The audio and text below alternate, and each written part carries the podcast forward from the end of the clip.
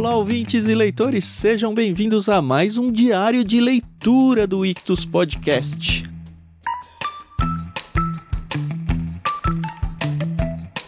Eu sou o Thiago André Monteiro, arroba vulgutan, e estou aqui com a minha amiga Carol Simão para a gente começar mais uma aventura com vocês num livro novo. Isso mesmo, depois de um tempão passando lá com os irmãos Karamazov, a gente vai encarar um livro mais curtinho agora, Oração da Noite, para quem trabalha, vigia e chora de Tish Warren. E eu acho que esse chora é um trocadilho com hora, viu? Não sei.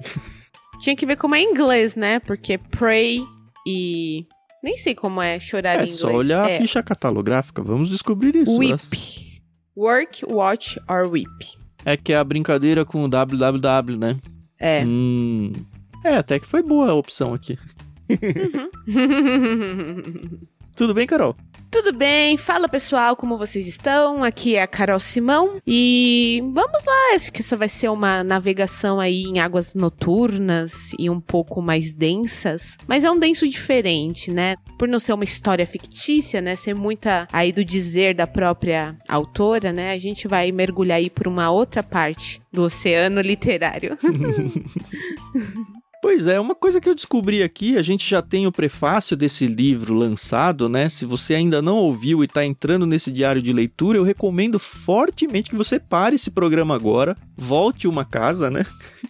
E Uhum. ouça o programa Prefácio, onde a gente apresenta o livro como um todo, sem spoilers, então a gente não vai ficar falando sobre o conteúdo, assim, pelo menos a ponto de estragar a história. Na verdade, não é uma história, né? É o livro, mas Uhum. acho que ficou bem claro.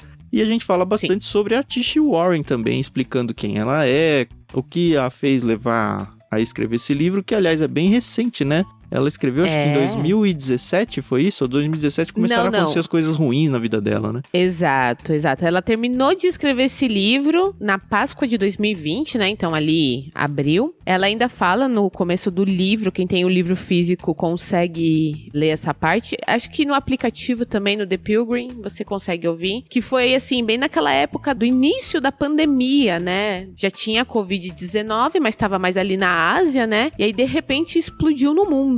E aí ela fala: Eu não sei como é que estão as coisas, eu não sei como está o mundo, mas essa é a minha realidade agora. E é muito interessante, né? Saber como que as coisas foram, né? Porque muitas mortes depois e muitos anos, né? Praticamente. Dois anos aí. E a gente ainda tá vivendo essa situação. Pois é.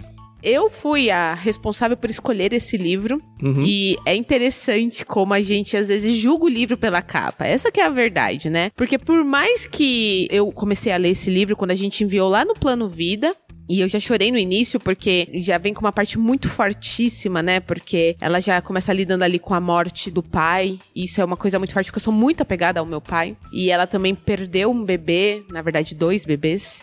Isso também me deixa muito sensível. E aí eu falei pro Thiago, ó. Acho que vai rolar umas lágrimas, né? Mas eu acho que é mais lágrimas aqui femininas, né, Thiago? Ah, não sei, eu fui emotivo pro livro. Quando você me contou do livro, falou, ah, porque ela perdeu o pai e perdeu um bebê, na verdade dois, eu pensei que ela Aham. tinha um filho, sei lá, dois, três anos e tinha perdido. Mas não é Aham. tão agressivo assim, né? Ela teve duas gestações que não vingaram, foi isso, né? Então eu falei, ah, não, tudo bem, mais comum. É, é. a gente não quer tirar o peso aqui de mulheres que não conseguem levar adiante uma gestação. A gente sabe que a partir do momento em que você descobre que você tá grávida, você já ama o bebê e você já sente as mudanças no seu corpo. E é isso, a gente só não quer tirar esse peso, tá Uhum. bom? Não, não nos julguem É, mal. a gente infelizmente tem uma experiência dessa aqui em casa. A Renata perdeu um segundo bebê. A gente tinha o Uhum. Lucas, ela teve uma gestação que acabou até levando uma trompa dela no caminho aí. E pelo que a É. Tish Warren relata no livro, a gente já vai entrar daqui a pouco. Me Uhum. fez lembrar muito o que a gente sofreu, porque não é só o sofrimento de você ter perdido um bebê, no sentido de que ah, temos toda a expectativa da casa e tudo, até porque no nosso caso era bem no início. Mas é o Uhum. risco de vida que traz pra mãe. Porque eu lembro que É. a Renata sangrou muito, a gente teve que correr de madrugada pra ela fazer uma operação, porque ela tava com hemorragia interna, assim, sabe? Ela quase morreu mesmo. Aham. E pelo que a Uhum. Tish Warren relatou aqui, não foi muito diferente disso. Ela de repente começou a sangrar muito, sangrar muito e, enfim, se não agir logo, é balbal mesmo, né? É, realmente é uma situação muito difícil. Mas se você ouvinte ainda não tem o seu livro em mãos e não sabe como interagir com a gente, como é que funciona o nosso diário de leitura? A gente vai ter um episódio por semana. O primeiro episódio é esse que saiu agora, e no caso desse livro vão ser quatro episódios. No nosso site ictus.com.br, nessa postagem aqui desse episódio, você vai encontrar um cronograma de leitura e a gente interage com vocês através do nosso canal no Telegram. Para você fazer parte é só ter o aplicativo instalado e acessar t.me barra Clube Ictus. Lembrando que Ictus se escreve I-C-H-T-H-U-S. Por lá a gente vai divulgar o link de cada episódio quando sair. É claro que você pode assinar o feed em qualquer agregador de podcasts aí que você goste. Mas a gente divulga lá. Por lá você pode conversar com a gente e com outras pessoas que estão lendo. Por lá a gente também vai divulgar o cronograma de leitura e principalmente a gente já divulgou lá o link para que você adquira a sua unidade do livro. Esse livro ele é uma publicação dupla da The Pilgrim, onde você pode acessar. Acho que tem até audiobook, né, Carol? Se você é assinante uhum. do The Pilgrim, você pode ouvir esse livro, ou você pode ler ele em formato digital, ou se você gosta do impresso como nós, e olha, o livro tá lindo, viu? Capa dura, Sim. muito, muito gostoso de ler. A letra, a diagramação dele é fantástica, pela Thomas Nelson Brasil. E vai ter o link lá para você adquirir então esse exemplar lá no nosso canal do Telegram. Isso aí. Se você é como eu e gosta do combo ler plus ouvir, tem aí as duas opções.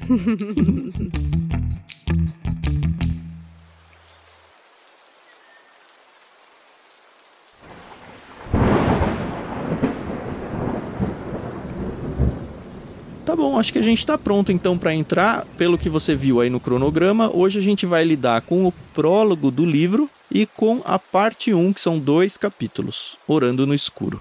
Isso mesmo. Eu vou começar falando aí das minhas impressões rapidinho, antes da gente começar a entrar.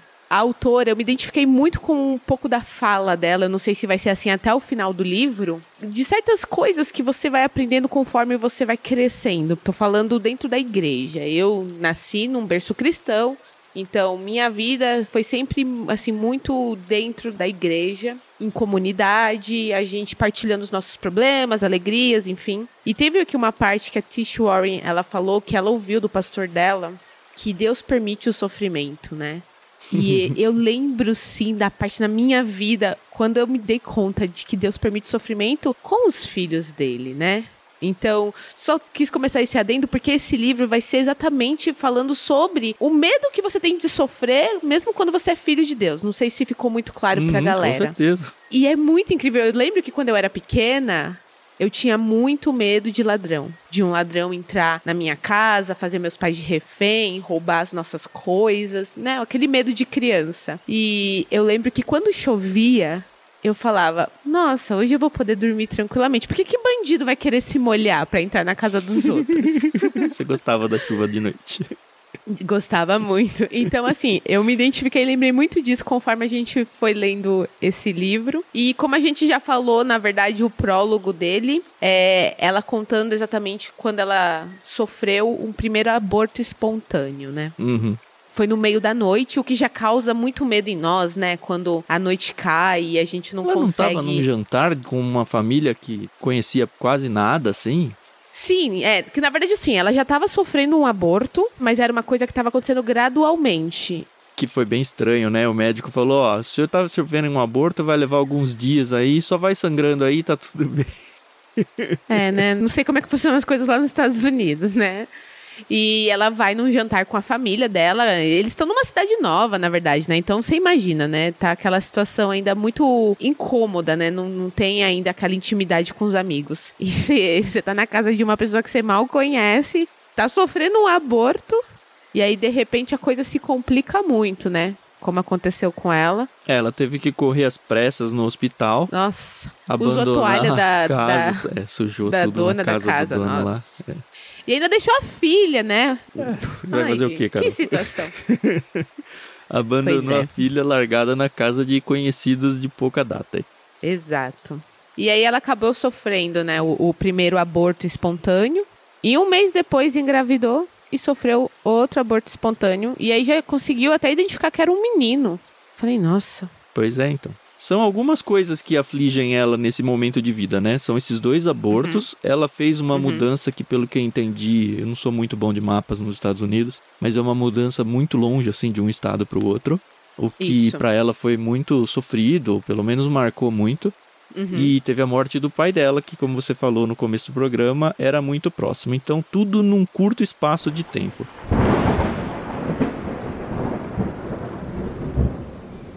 Logo de cara a gente descobre que eles são anglicanos, né? Porque eles mencionam muito essa tal de horaras completas, né? Que uhum. foi interessante descobrir isso, porque a gente que não é anglicano, a gente ora, mas não tem esse conceito de orações escritas e quase católico, né? Onde você uhum. tem aquela oração de sempre e você simplesmente repete aquela oração. E eu, como Exato. evangélico, sempre achei isso muito ruim. Mas foi interessante uhum. esse livro porque me fez abrir a mente que talvez tenha um valor muito interessante, sim, essa questão de você ter orações escritas, organizadas para você repetir liturgicamente. E assim, isso. esse livro explica isso muito bem e incentiva a gente a fazer isso de uma forma que eu gostei demais. Exatamente.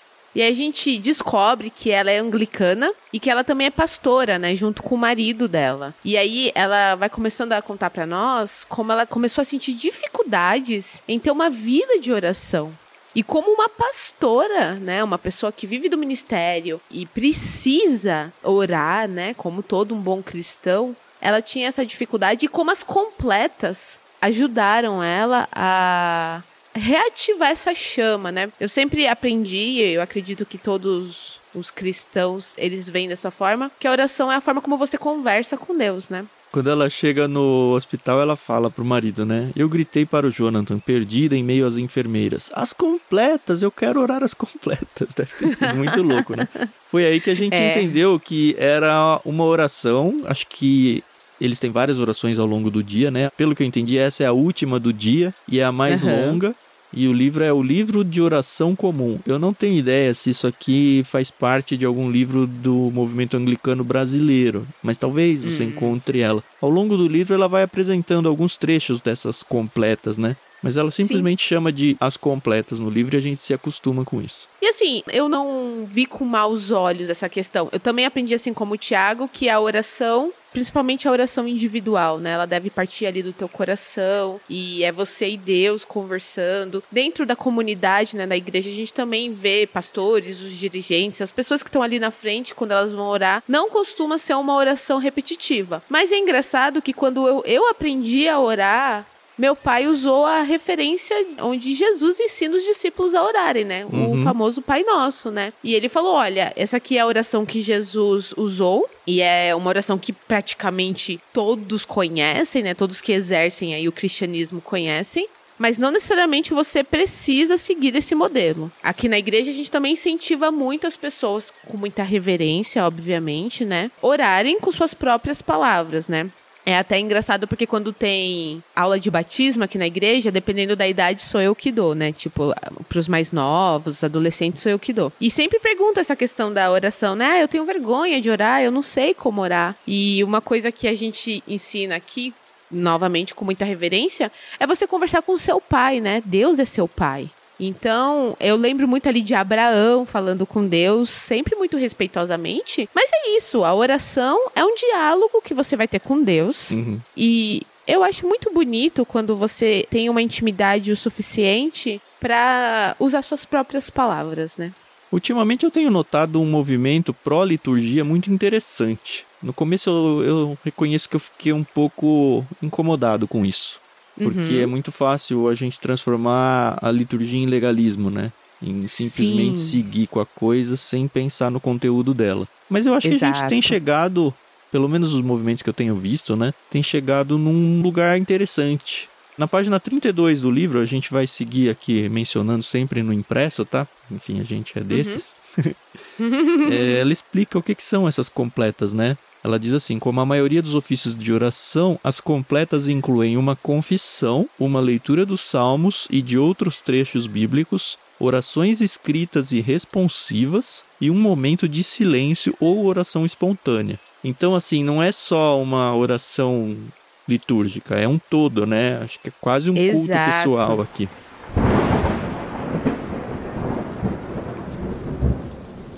O livro ele começa com uma coisa que eu gostei bastante, né? Antes de entrar, enfim, ela dá o pano de fundo aí da vida dela, mas aí ela começa a explicar o que é a noite a importância hum. da noite, contar quase que a história da noite, né? E foi interessante porque pra gente hoje que tem luz elétrica, né? A noite é uma coisa até charmosa. É verdade. Mas aí ela fala que historicamente a noite sempre foi uma coisa muito tenebrosa, muito problemática, Sim. né?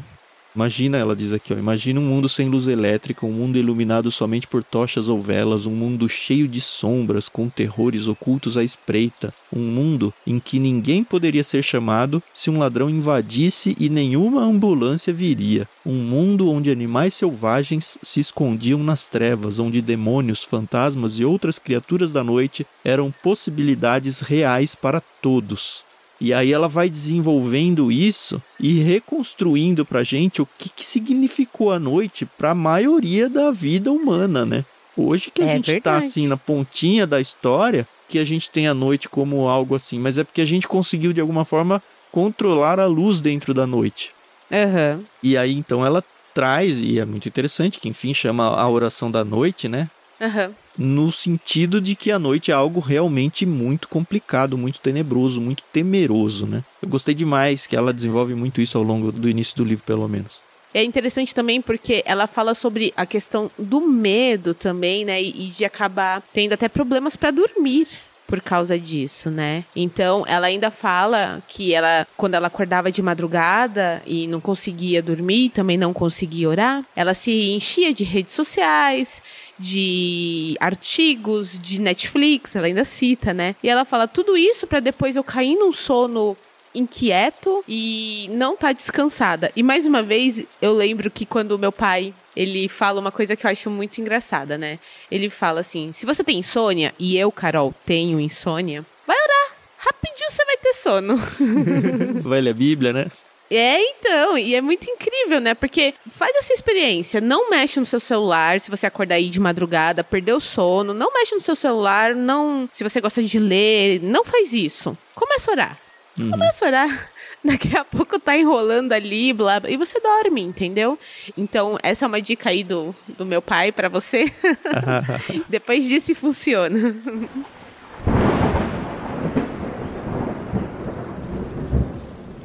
Ela conta como ela reencontrou as completas, né? Porque mesmo sendo aí líder de uma igreja, ela não tinha uhum. esse hábito. E ela fala que esse hábito surgiu no meio das angústias da noite, como você mesmo falou, né? E não foi uhum. algo planejado, né? Realmente aconteceu. Isso. Ela diz: Ah, eu simplesmente comecei a orar as completas com maior frequência sem perceber o novo hábito se formando. Era só algo que eu fazia, não todos os dias, mas algumas noites por semana, simplesmente porque eu gostava. Era o belo e reconfortante. Isso ajudou ela na angústia dela. E ela menciona a importância de ter jogado pela casa no caso delas lá, acho que foi esses livros de orações aí, né? Uhum. Mas eu peguei um, uma aplicação pra gente que é muito importante a gente ter livros e principalmente bíblias realmente jogadas para tudo quanto é canto da casa. Porque a gente Sim. não sabe quando a gente vai realmente precisar delas e quando a gente vai estar num momento de angústia, e às vezes a gente simplesmente pega uma coisa qualquer que está à mão, lê porque eu preciso fazer algo agora e por que não uma Bíblia, né? Isso não, foi algo muito interessante para mim. Ah, rapidinho, só um adendo aqui. No final do livro tem as completas. Ah, eu não vi isso não. Que legal. É, Aqui no final, a partir da página 243, ela coloca as completas. Eu não sei se essas completas estão realmente completas. Mas tem aqui. Ela pelo menos coloca aí para você entender como é que funciona. É, seria legal se algum ouvinte que é anglicano e conhece um pouco mais, se fosse lá no Telegram nosso e contasse para todo mundo que tá lá o que, que é exatamente isso, como é que funciona, como é que é a Sim. parte de liturgia, que importância isso tem para a vida de vocês. Fica aí uhum. o espaço aberto e a sugestão para que você realmente faça isso. Isso aí, pode até gravar um áudio lá que a gente escuta, não tem problema. Uhum. Ah, uma coisa interessante que ela fala é que algumas pessoas atribuem, né, algumas dessas orações a Agostinho, mas que não se comprova, não é nada comprovado. E uhum. mais uma vez, é aquilo que nos faz pensar que Agostinho não era um cristão protestante evangélico, né? mas é legal, porque ele era um pensador que foi muito usado por Deus. Então, isso é interessante.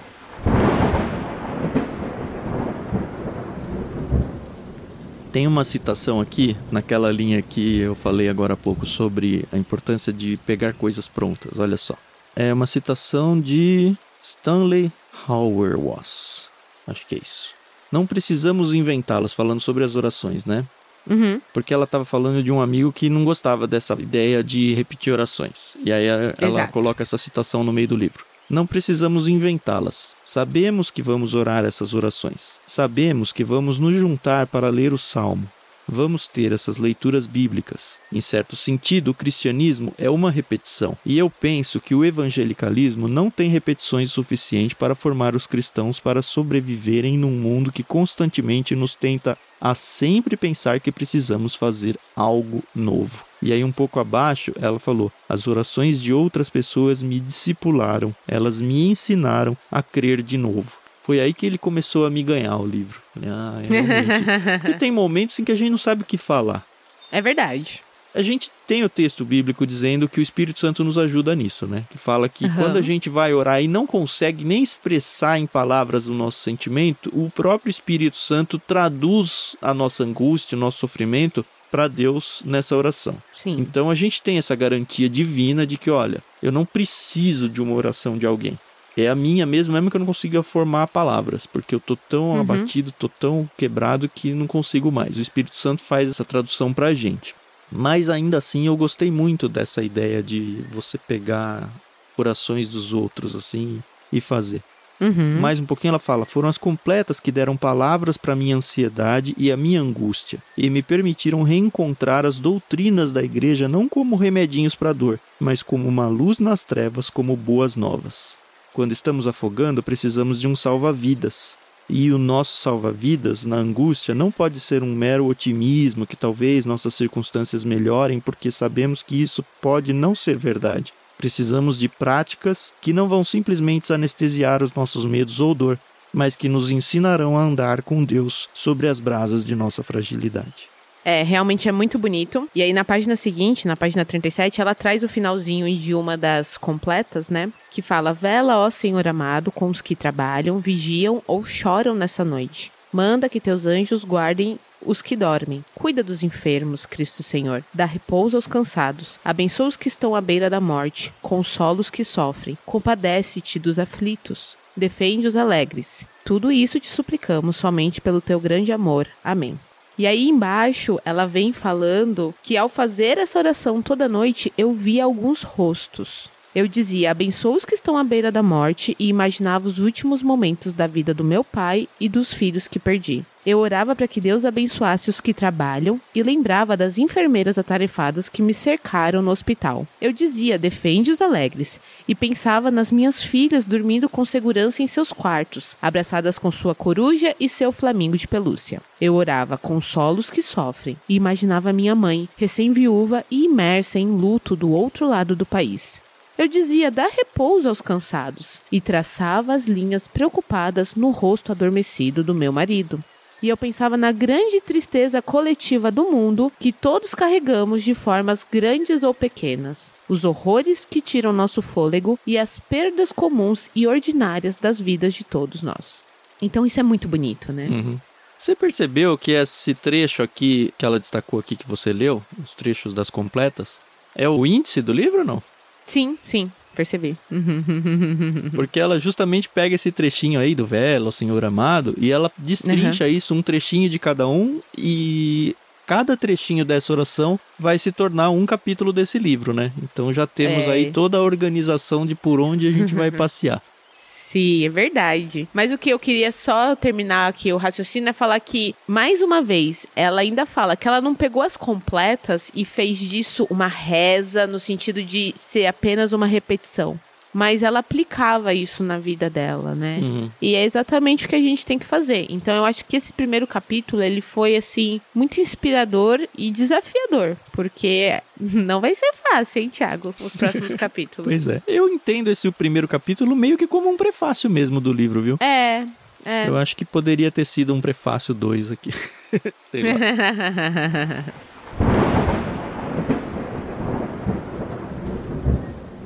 Porque a gente entra no capítulo 2 com Vela, ó Senhor amado, que são as primeiras frases dessa oração aí das completas, né?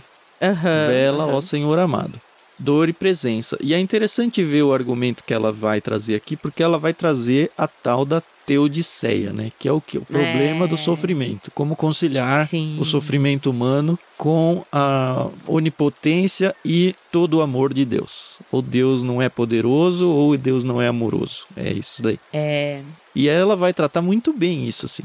Acho que Nossa, dá pra muito achar bem. muitos e muitos e muitos e muitos e muitos livros que tratam sobre a teodiceia no mundo aí. E nenhum deles resolve a questão. E esse não vai ser outro que vai resolver a questão. Mas ela dá um Sim. norte interessante. Aham. Ela começa aqui falando de um dos sermões que ela ouviu enquanto ela era jovem, né? Que ela falou que ela nunca esqueceu. Da igreja dela teve um rapaz, um menino de três anos que se afogou. E a igreja toda ficou de luto, né? Pela morte dele. E o pastor dela, durante a pregação, falou sobre a confiança em Deus, né? E aí ele disse, né? Você não pode confiar que Deus vai impedir que coisas ruins aconteçam com você. Que é o que você começou no programa, né? É, porque, mais uma vez, pra mim foi um divisor de águas quando eu percebi que Deus ele é bom, ele é amor, ele quer o nosso bem. Mas isso não quer dizer que a gente não vai sofrer. E a Bíblia tá repleta de exemplos que a gente tem que começar a olhar de verdade, entendeu? O próprio Paulo, que tinha aquele espinho na carne e pediu pra Deus tirar, e Deus falou: Não vou tirar, Uhum. Paulo. O que eu achei muito interessante que ela falou é, É. sobre a motivação das pessoas abraçarem o ateísmo. E ela até menciona aqui uma pesquisa. É interessante o livro, ele é cheio de notas de rodapé, então ele é muito bem Sim. documentado aí. Mas mostra que a razão mais comum para a descrença entre as gerações Y e Z era a sua dificuldade de crer que um Deus bom permitiria tanto mal ou sofrimento no mundo. E aí ela fala: olha, não é que as pessoas não acreditam que Deus existe que faz com que elas se tornem descrentes, que criam os ateus. É que elas não conseguem afirmar: olha, olhando para o mundo que a gente está hoje, não pode existir Deus. É esse o caminho argumentativo que eles seguem. Eu nunca tinha pensado nisso, viu? É, E aí qual é a solução deles? Se não tem Deus, o problema do mal some. não tem mal. É. Não é que não tem mal, tem mal, mas ok, o mal é como um resultado do caos. E aí ela vai além um pouco, que ela fala, ó, o pior ainda, quando a gente resolve o problema do mal desse jeito, encaramos o problema do bem. E aí tudo se torna, o bem ou o mal, né, é caos. É aleatoriedade biológica, né, ela chama. É, pra mim é muito difícil entender essa linha de raciocínio, eu vou ser bem sincera, porque eu acredito em Deus. Então, Uhum. pra mim não cabe não acreditar. Mas você não tem as suas angústias de falar, pô Deus, como que você deixa as Tenho, pessoas sofrer claro. sendo Deus, sabe? Nossa, quando a gente começa a pensar aqui em crianças hospitalizadas, em filhos que perderam as mães, mães que perderam os filhos, mães, pais que perderam seus filhos, na fome do mundo, em saber que existem peças dentro de um shopping que custam até 200 mil reais, enquanto tem uma criança pedindo dinheiro no farol pra comer, claro que a gente questiona, né? Se você não questiona, então começa a rever seus conceitos, porque a gente realmente precisa questionar. Mas eu não quero nunca questionar a ponto de falar cadê Deus no mundo, entendeu? E é isso que eu não consigo entender quando a pessoa fala assim, não, Deus não existe. Assim como a pessoa que não acredita fala, como que você acredita? É complicado pra mim. A questão que ela coloca é assim, usando Aham. até o título do capítulo: Vela, ó Senhor amado. E ela fala: como que a gente pode confiar num Deus que ele vai cuidar de nós, que ele vai velar por nós, para usar o termo que ela usa aqui, se Aham. o sofrimento é quase garantido? Se a gente não tem nenhuma garantia de que o mal vai acontecer ou não vai acontecer com a gente. Então, como que eu posso fazer essa oração? Ó Deus, cuida de mim, vela por mim. Se ele mesmo falou, não, não faz parte do pacote eu cuidar de você, é essa angústia que ela está sofrendo. E é aqui que ela abre esse problema, então, da teodiceia. E é interessante a resposta que ela dá. Porque ela fala, Hum. olha, não tem resposta. O mundo busca essa resposta desde sempre, não achou e não vai encontrar. Porque a resposta não é argumentativa, a resposta é o próprio Cristo. E aí ela traz Exato. o exemplo de Cristo Nossa. muito fortemente, assim. Porque, assim, pra gente que é cristão, é uma resposta óbvia. E ainda sendo uma resposta óbvia, é uma resposta que você fala, ah, é mesmo. Eu tinha me esquecido disso. Porque o que, que foi Cristo? Cristo deixou os céus, veio encarnar-se em ser humano para sofrer igual a gente sofre. Cristo foi não só morto, mas ele foi torturado. E ele é Deus. Essa é a resposta de Deus. Não é falar, olha, eu vou proibir que você, meu filho, sofra. Não, ele vai falar, eu, Deus, vou sofrer junto com você. Essa é a resposta.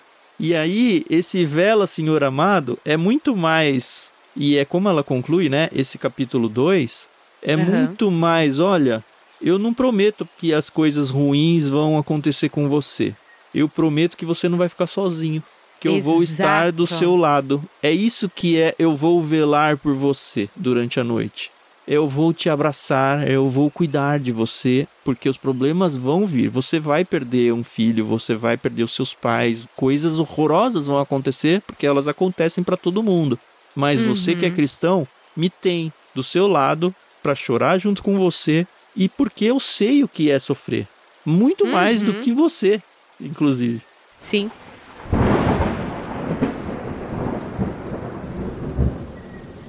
Eu sei que a gente está encerrando essa parte, mas ela até traz aqui um comentário de uma protagonista de um livro que, inclusive, a gente já leu aqui, temos até programa no Ictus Podcast, que é do livro Até que Tenhamos Rostos, né? Ah, é que é a Orual. Então, vou dar aqui um pequeno spoiler, tá, pessoal? Se você não ouviu, tem programa, mas é só para você entender. A Orual, ela é a protagonista e dentro do livro ela sofre muito porque ela nasce feia, a mãe dela falece, ela não é amada quando ela encontra o amor na irmã dela, a irmã dela é sacrificada por uma razão e ela se torna assim uma pessoa amarga, né, na vida, né? Uhum. E ela exige uma resposta, né, dos deuses, né? Por que que aconteceu o que aconteceu na vida dela? E aí, nas últimas páginas do livro, com sua lista de acusações ainda em mãos, Orual encontra Deus numa visão. Ela é transformada e conclui o seu livro assim: Agora eu sei, ó Senhor, porque não me destes respostas. Tu és a resposta. Perante a tua face, as perguntas morrem. Que outra resposta bastaria? Palavras, só palavras, para guerrearem contra outras palavras. Então, assim, eu achei um exemplo fantástico. Muito bom, né? Muito bom.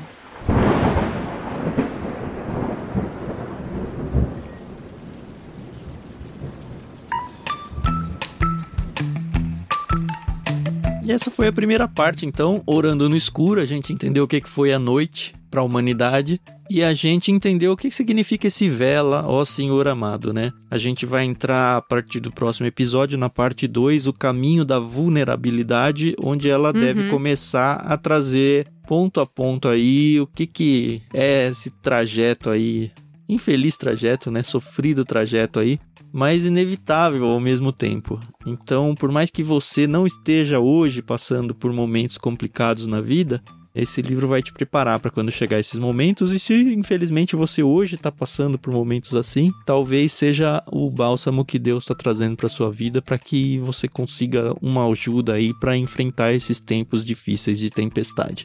É isso, a gente fica com episódios mais curtinhos aqui no Diário de Leitura, interagindo com o livro. Lembrem-se lá no canal do Telegram, a gente tem o cronograma de leitura para você fazer a leitura antes de ouvir os episódios, tá bom? Se você ainda não tem o seu livro, ainda está muito no começo, é tranquilo, vai lá no link que a gente postou tanto aí na descrição do programa, no site ou no Telegram, adquire o seu e embarca nessa aventura com a gente. Convida outras pessoas que você sabe que vão se interessar pelo assunto que a gente vai abordar ou que estão precisando entrar nesse assunto e não sabem muito bem onde procurar. Traz eles para conversar com a gente aqui no podcast. De repente é a forma de você ajudar essa pessoa a enfrentar esse turbilhão aí. Isso aí. E não se esqueça, pessoal, de orar por nós, né? Nós temos nossas lutas, né, diárias. O Thiago tem as dele, eu tenho as minhas e você com certeza tem as suas. E é interessante saber que ninguém é perfeito, né? Que até uma pessoa que, que deveria ter uma vida de oração exemplar teve dificuldades. E que bom que Deus é misericordioso, né? E nos dá segundas e terceiras e quartas e infinitas chances de recomeçar, né? É isso, gostei bastante do que a gente fez aqui hoje. Espero que os próximos uhum. episódios sejam tão gostosos quanto esse. Até o próximo episódio, então, senhores ouvintes. Tchau, tchau. Isso aí, pessoal. A gente se ouve no próximo episódio. Até mais.